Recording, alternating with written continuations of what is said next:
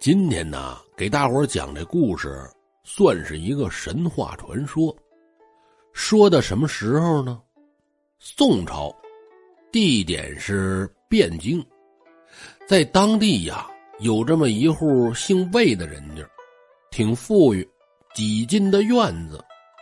您各位记住了啊，但凡这故事里边夜会女妖精的事儿啊，都是有钱几进的院子。公子跟后院自己住，要不就是父母双亡，穷的呀就自己一个人住，不可能说一家七八口子挤一个炕上啊，晚上再来一女妖精，都起来啊，那边挪挪，给我腾个地儿，这个环境条件他也不允许，所以说呀，咱们这个就是富户人家的公子，姓魏，魏公子，多大年纪了呢？年方十七。小伙子长得是特别的英俊，你们是没看见过我啊，看见我就知道什么叫英俊了。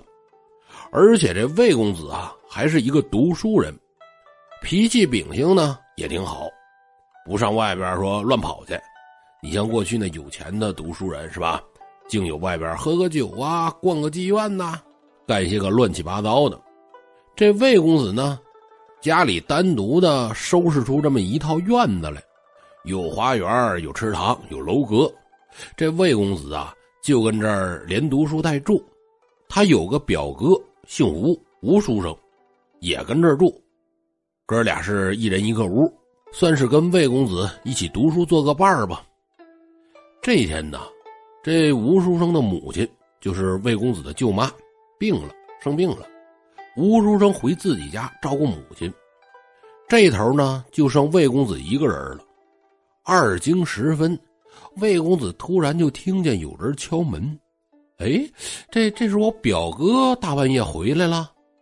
过去打开门一看，只见门前站着一个美貌的女子，一身白衣，长得好看，胳膊上呢还挎着这么一个食盒。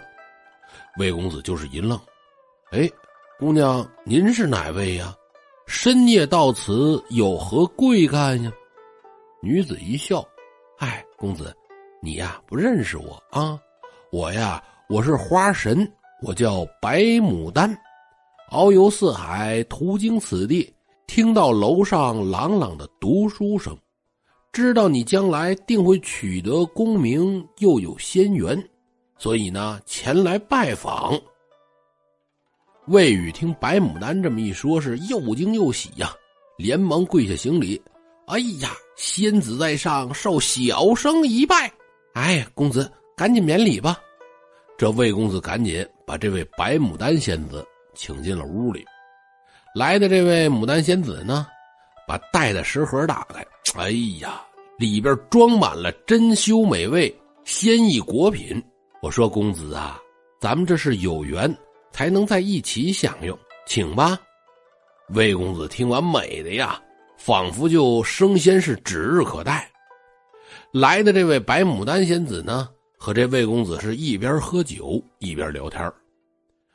牡丹仙子就告诉魏公子，只要你和我一起睡十个晚上，就能让你元气十足，从此是过目不忘。魏公子一听，哎呀，这感情好啊，是吧？太好了啊！十个晚上够吗？多来些日子也成啊。这牡丹仙子是抿嘴一笑，嗯，看吧，那赶紧的吧。俩人说完是吹灯睡觉。至于怎么睡的，屋里吹了灯，我也看不见，我呀也没法和你们大伙说，你们就自己想吧，是吧？天亮之后，这牡丹仙子啊就告诉魏公子：“咱俩的事儿你可别说出去，晚上呢我还来和你相会。”然后推窗一跃。就不见了踪影。魏公子一看，哎呀，看来真是神仙呐！啊，从窗户这出去，嗖，一下就消失不见了。哎，厉害了不起！这么一会儿啊，就有十来天。这天，牡丹仙子是愁眉苦脸。魏公子就问：“我说这怎么了？这是啊？嗨，你不知道，咱俩相会的事儿啊。”不知怎么就让这杏花仙子知道了。他说呀，要把这事儿禀告玉帝。我再三求他，这才将他稳住。不过呢，他听说你长得特别的英俊，说今天晚上啊要来看看你，你要小心的陪着。只要把他哄高兴了呀，这件事儿就永远也不会泄露出去。你知道了吗？嗯，你放心吧，我赶紧收拾收拾。魏公子心里高兴，第二天准备了酒菜，是沐浴更衣，洗干净了等着呗。到了夜里，这牡丹仙子领着杏花仙子就来了。魏公子一看这位仙子，好嘛，更漂亮，柔媚至极，神采夺目。这魂儿啊，都快被他给勾出来了。杏花仙子一看魏公子小伙呢，也是特别的精神，心里高兴，可面上还不能看出来说自己心里高兴，拿着点那劲儿呗。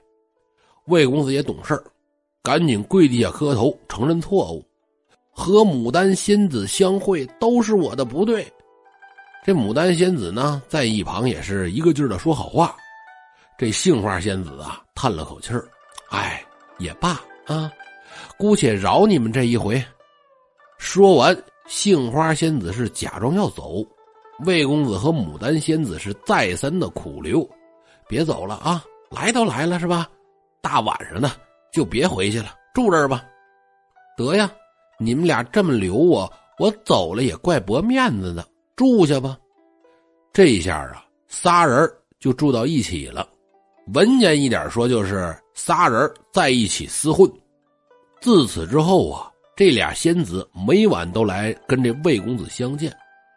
后来呢，这吴书生回来了，住在魏公子的隔壁。这俩仙子到晚上过来的时候，每次都是从这窗户进来。吴书生呢，也一直没发觉。各位，您想啊，是吧？俩美女就天天的过来祸害这位小哥哥，能好得了吗？铁打的也熬不住啊！半年之后，这位魏公子是面黄肌瘦，饭也吃不进去了，一到白天就想睡觉。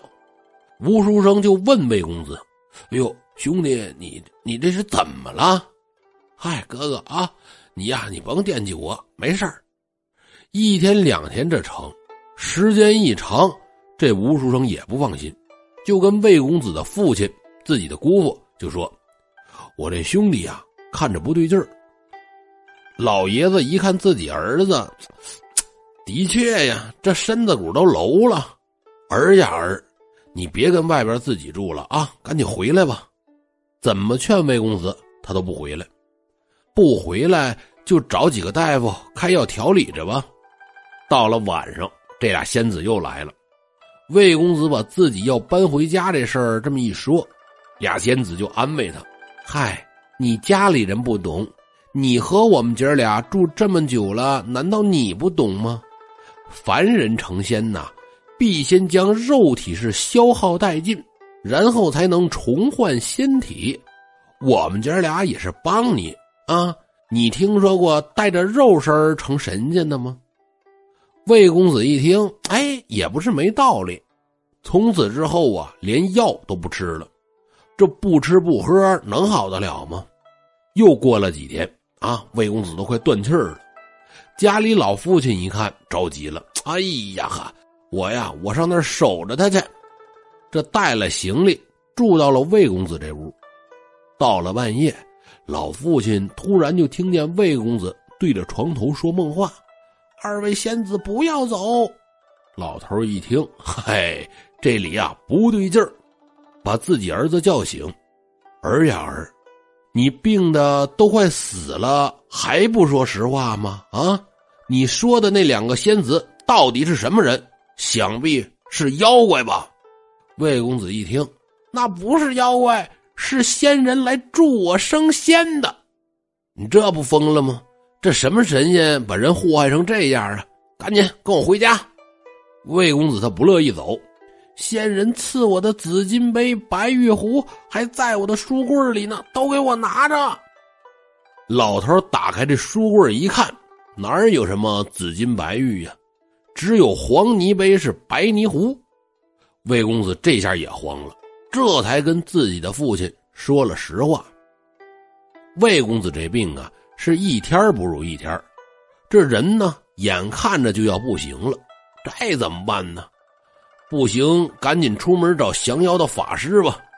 这家里的老爷子出门请法师，结果半道上遇到这么一个叫裴守正的老道，把老道请到家里来。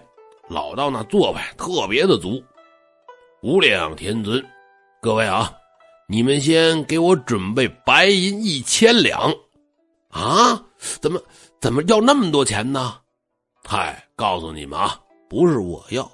这我得请仙人啊，人家仙人不能白来呀，是吧？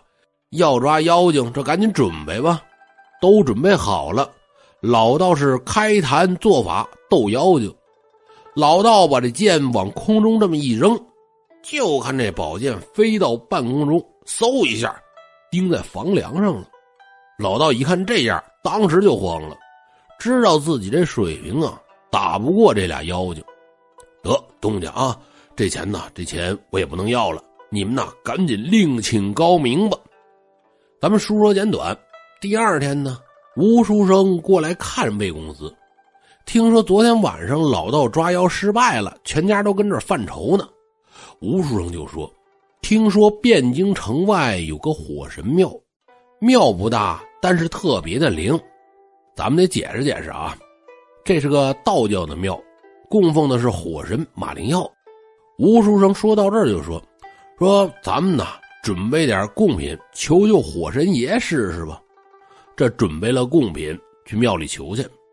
火神庙旁边呢是纯阳宫，就是吕洞宾的庙，也顺便烧香祷告祷告吧。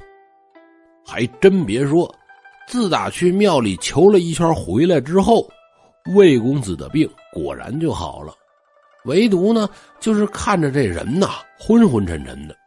这魏老员外看自己这儿子虽然昏昏沉沉的，但这命起码保住了。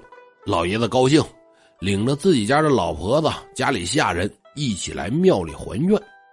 烧完了香，磕完了头，这魏老头突然就站起来，闭上眼睛，大步走到供桌前，对大伙就说了：“我乃马灵耀。”此子的性命是我救的，害他的妖精啊，是一个牡丹精和一个杏花精，这俩妖精善于魅惑美男子，已经害了不少人。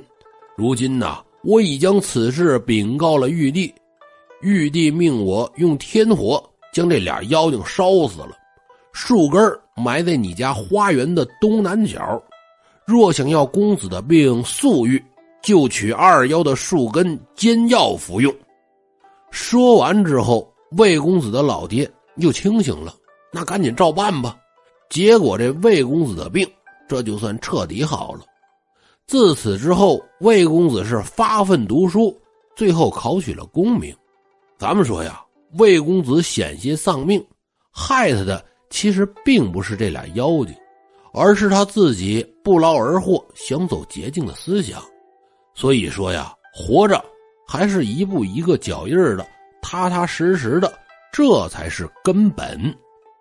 好了，各位听友，今天的故事就讲到这儿，咱们下回再见。